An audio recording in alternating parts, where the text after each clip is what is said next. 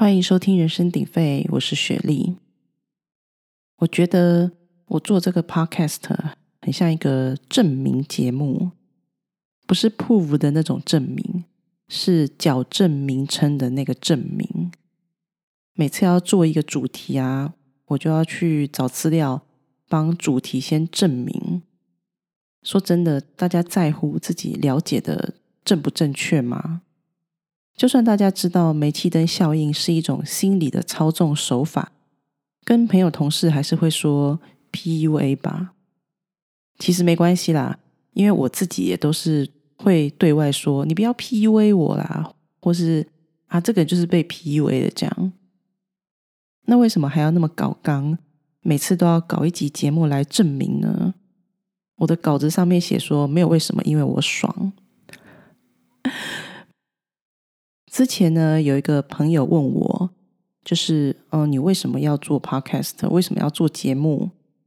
我记得我的回答是，因为做节目对我来说，不是只有输出，还有输入。我是那种就是有一点知识焦虑的人，那一段时间大脑没有输入东西，就会开始感到恐慌。不过人是这样啦，懒起来通常就没药医，对吧？有时候懒起来就会完全都不想动，然后那个状态就是呢，懒到一个极致。我通常就是会身体是完全不想活动，什么事都不想做，然后瘫在床上追剧。可是呢，大脑却很活跃，因为大脑非常焦虑，身体很废，然后大脑很忙，是一个非常矛盾的状态。所以做节目呢。嗯，其实只是一个救急的方式而已。我每次整理资料整理到厌世的时候，我就会一直说服自己说，我是在救急，我在救急，我有往我的大脑输入东西，没有让大脑停滞不前，持续的输入，至少我觉得以我的年纪来说，还不至于到落伍的程度。这样我就觉得还蛮满足了。今天要聊的主题呢是腐女，豆腐乳的腐。反正大家看那个节目的标题也知道腐女是哪两个字。或许有一些人已经知道何谓腐女，但我相信很多人也未必真正知道何谓腐女。腐女这个词来自日本，词汇的年龄还很年轻。这个词汇呢，大概是两千年，就千禧年的时候。才被创造出来的。那“腐”这个字呢，就是直接联想的腐败、没救的意思。所以“腐女”就是腐败的女子的简称。有“腐女”，很自然的就是也有“腐男”或是“腐人类”之类的称呼。那为什么“腐女”是比较大家常会听到的？这我后面会再解释。“腐女”这个称呼呢？其实被很多人误解。那有些人以为腐女就是等于鱼干女，也有人误以为腐女就是女同性恋，或是长相不好看、嫁不出去，或是有社交障碍的女性。有一些新闻媒体也会错误的使用腐女，他们把腐女当做宅男的对应词，以为腐女就等同宅女。反正不管怎么样呢。不管他原本的解释也好，还是被误解的意思好，“腐女”这个词好说歹说，都是有那么一点点负面的味道。所以这个词大部分只通用在腐的世界里。那什么叫腐的世界？反正后面大家也会知道。所以它只有通用在腐的世界里，或是亲近的好朋友可以这样称呼腐女为腐女。这就跟我很懒很宅一样啊！像这样的形容，我也只接受自己自嘲，或是亲近的朋友这样说。哎，你好宅哦！呃，如果我的好朋友这样说，我觉得哎，好像还蛮亲切的。我可能也会自己说：哦，对啊，我就是很宅，我都不想出去。可是如果是呃，我一个月才出门一次，然后下楼拿包裹的时候，楼下警卫跟我说：哎，小姐，你很宅哦。怎么都没有看你出门啊！我心里就会觉得你这家伙也太没礼貌了吧！老娘是跟你很熟吗？所以这类的词呢，就是自己或自己人可以说，但是外人不能说的那种，像是宅啊、懒、胖、废、躺平，都有点类似这样的感觉。为什么自己可以说，别人不能说？我觉得原因就是出在这些词给人的社会观点不是太好。不知道大家有没有看过一个胖模上小姐不吸地的发言？他说呢，胖是一个事实，这不是一个贬义词。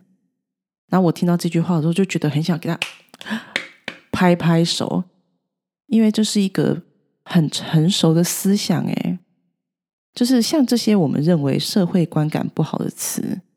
其实就是在我们被社会文化还有教育的煤气灯效应中所养成的社会文化跟教育呢，把很多词汇套上了感受，然后让我们听到这些词汇会有情绪，会感到荣耀或是羞耻。可是呢，词汇本身其实是中性的，你或许我们都要学会把词汇中性化。讲是很简单啦。做起来很困难，因为我自己就很难做到。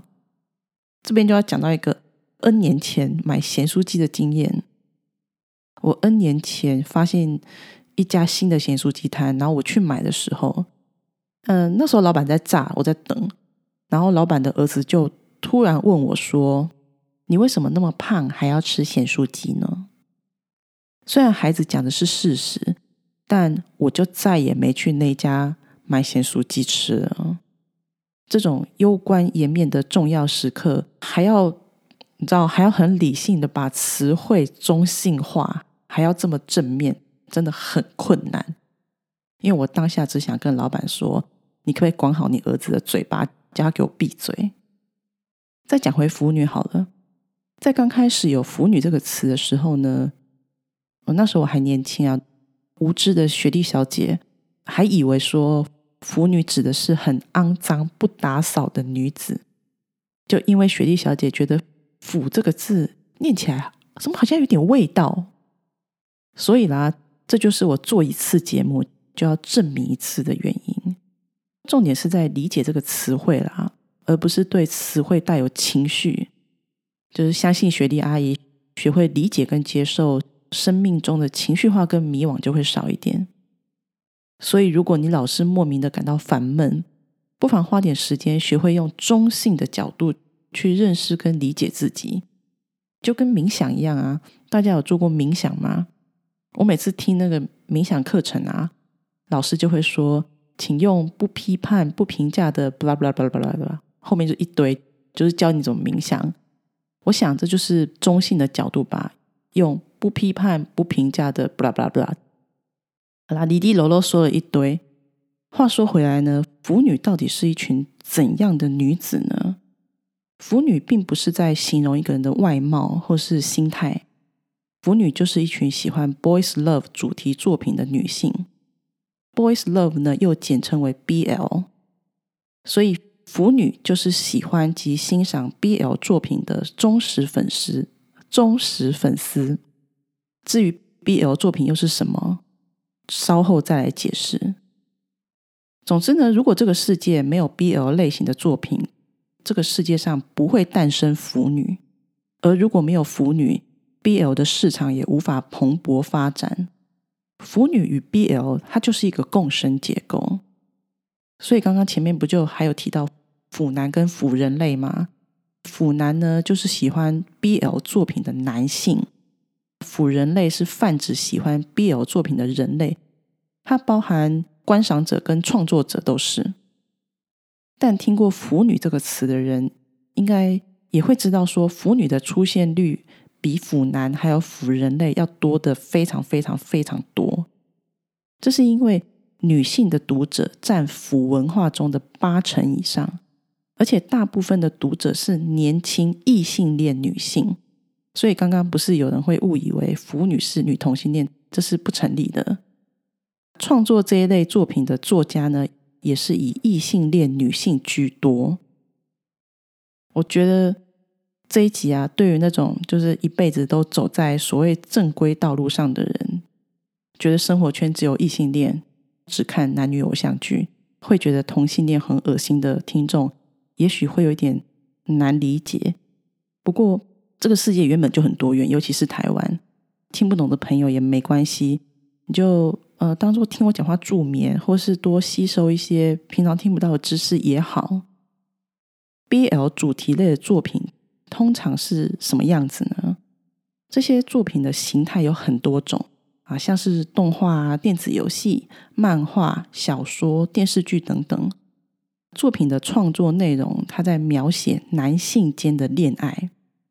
这类作品早期是由女性创作，也由女性消费。这类的作品也是从女性的观点来描绘男性之间的唯美浪漫同性爱。虽然 BL 和同志文学的内容都是描述男男同性关系。但是他们有极大的差异，不同的地方是，BL 是女性心中男同性恋关系的想象与对爱情的投射，而同志文学则是描述真实事件同性恋的故事。那如果你要我用简单的一句话来解释 BL，我会说，BL 就是看两个帅帅的男生谈一场唯美的恋爱，这是我自己的解释。因为 BL 叫 Boys Love 嘛，那我在找资料的时候，意外发现竟然有一个词叫 Men's Love，那我就顺便在这边补充一下知识。Men's Love 是以男男色情为主题的作品的俗称，它的主要客群是男同性恋读者。跟 BL 最大的不同点，除了客群不一样之外，Men's Love 的的漫画里面，它会有几个特色。比如说会有汗水，会有夸张的肌肉，还有身上的毛发很多之类的这种特征。那它的剧情呢也比较直接，也比较接近现实。mess Love 呢跟 Boys Love 比起来呢，BL 的剧情设定比较梦幻爱情感。那男男主角也可能是那种就是身材修长、脸蛋帅气的类型。今天为什么我们会聊这个主题呢？主要的原因呢，当然就是因为我想要多了解腐女，然后还有一个原因，就是因为我觉得我自己应该算微微的腐女。为什么叫微微而已呢？是因为第一个，因为我的腐龄大概只有三四年，因为我有加入 BL 社团，我觉得我在里面算很年轻的。有的人是从国中就已经接触，他们就是就是老司机了。然后第二点是因为我都只看 BL 的偶像剧，我没有在追动漫，我涉及的领域其实算少的，那应该无法称上专业户啦，大概就是这样子。然后呢，我听说啊，听说说出自己是腐女也是另一种出柜，所以我刚刚不小心出柜了。因为腐女这个词呢，似乎还不在被大众认同的阶段。很容易会被联想到很宅啊，或是变态，甚至性变态。就跟我前面说的一样，大家对腐女有很多错误的负面理解。我我在想，是不是我的世界里的人啊，都很包容我，所以我都没有感觉被当成变态？还是说我腐的程度就是很轻微，所以其他人没有感觉到威胁或是那个厌恶感？我猜也可能是因为我一直以来都对出任何柜的态度表达的非常坦然，就我亲近的朋友应该都知道。俗话说呢，我不尴尬，尴尬的就是别人。不过台湾都同性婚姻合法化了，与其去排斥这些不认识的群体，我们不如可以花一点时间去了解，嗯，可能更实际吧。既然我都出柜说自己是为腐女啊。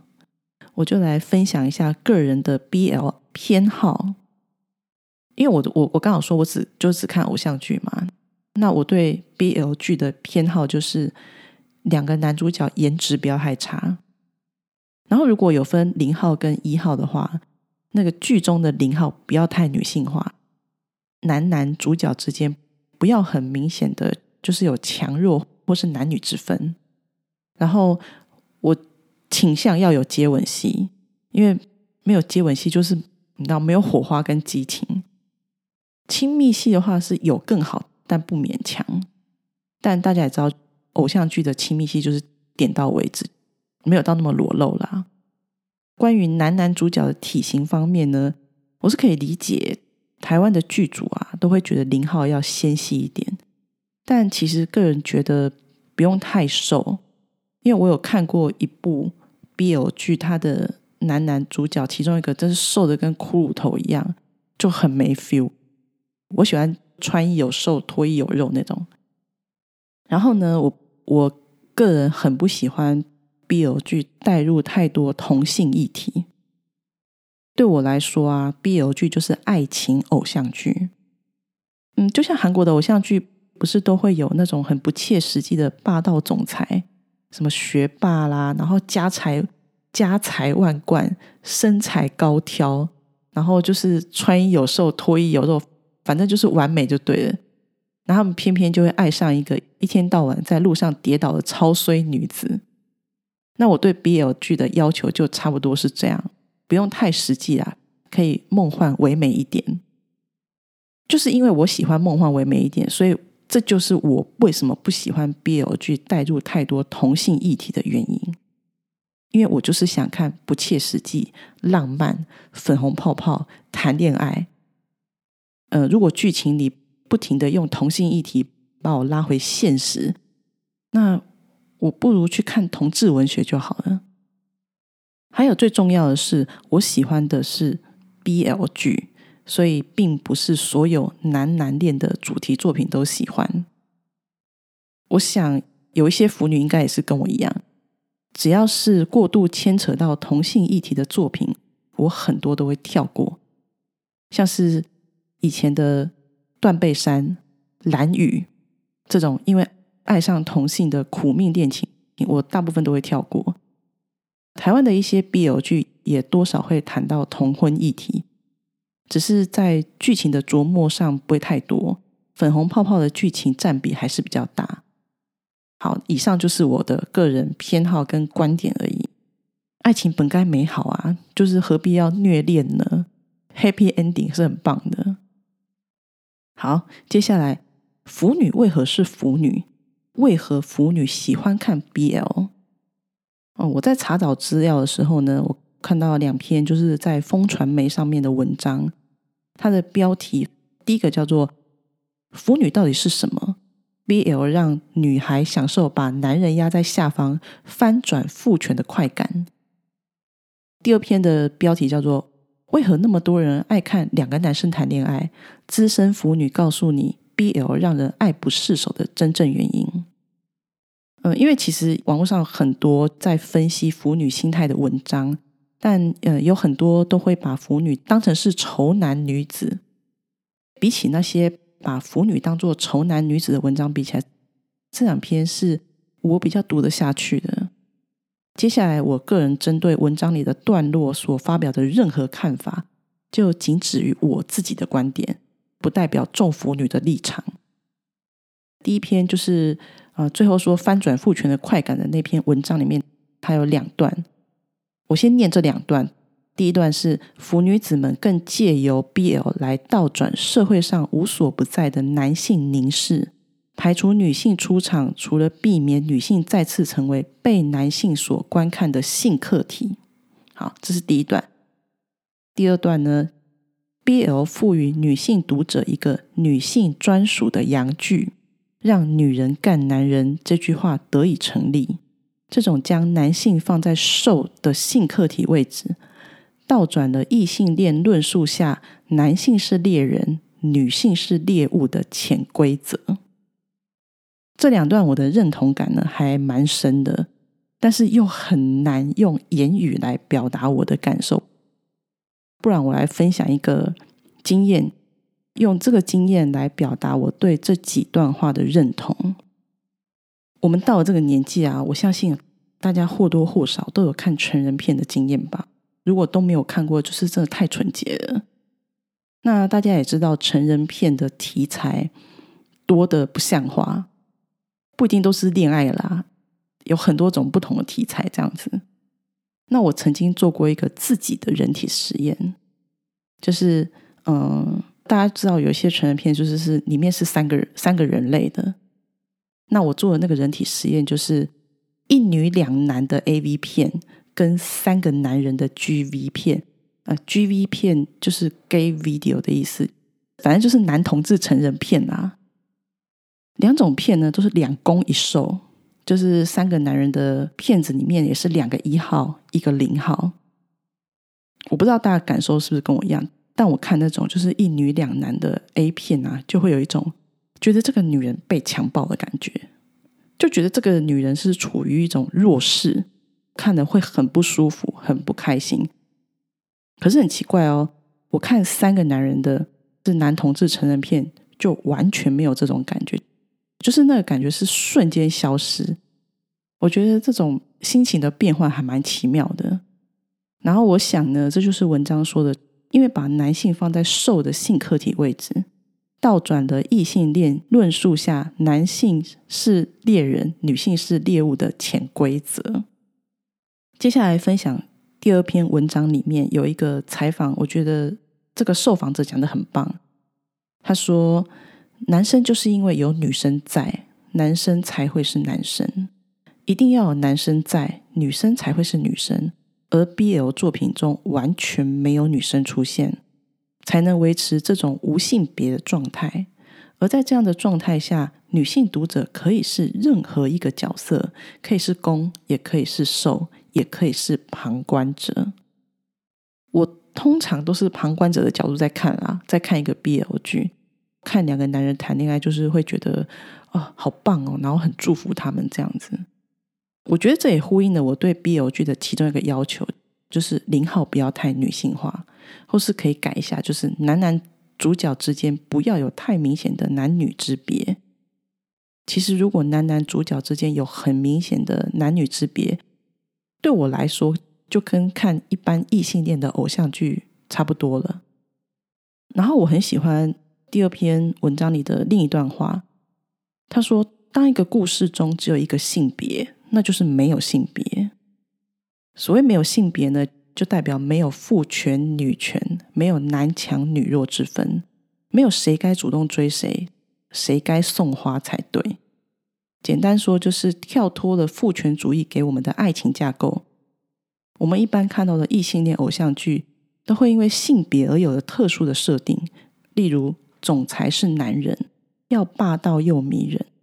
女生呢就不聪明、柔弱、听话、被臣服，所以为什么有些男人根本就大男人主义啊？然后一天到晚控制女友行踪、看手机，但有的女生还会觉得，哦，他只是很爱我、很需要我。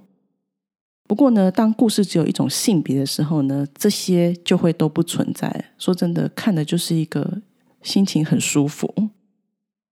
另外，文章里也有讲到一段。为何异性恋男如此排斥 BL 作品的原因？这段很有趣哦，所以念出来让大家参考一下。如果是在阅读 BG 作品的时候，BG 就是呃异性恋的作品，就是 Boy and Girl。如果是在阅读 BG 作品的时候，女生就只能是女生，女生的想象力能投射的对象非常受限。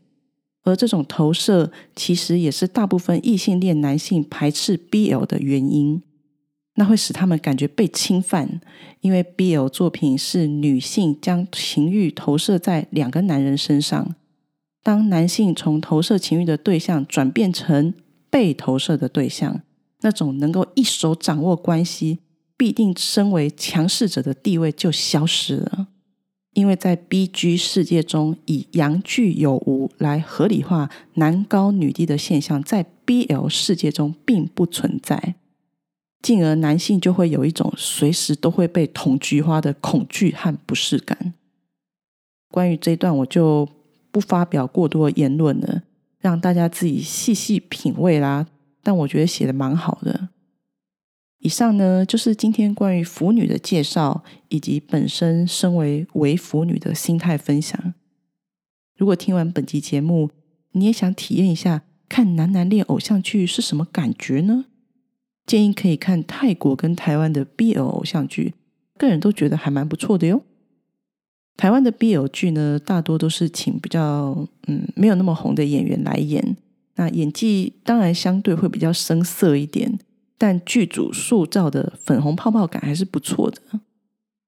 泰国的 BL 剧呢，就是清纯到比较肉欲挑逗的都有，可以任君挑选。本人最不推韩国的，上次我看完一部，差点翻桌，还是在 Netflix 上面有的。不知道是不是韩国拍这个类型的作品啊，实在太含蓄了，亲跟脱衣服都没有就算了，他连情感的表达都好糟糕啊！我只觉得两个直男在念台词，硬着头皮把这部片演完的感觉。其实 BL 剧有很多那种直男被掰弯的剧情，我觉得还蛮棒的啊，因为这样男男主角就不会有明显的强弱之分。大家听完了今天这集，应该也知道男男主角的对等关系很重要吧？好的，今天的节目就差不多到这边喽。如果雪莉阿姨对腐女有任何错误的讲解，欢迎来信或留言。喜欢本集节目，欢迎留下五颗星或小额抖内，请雪莉阿姨喝杯咖啡吧。拜拜。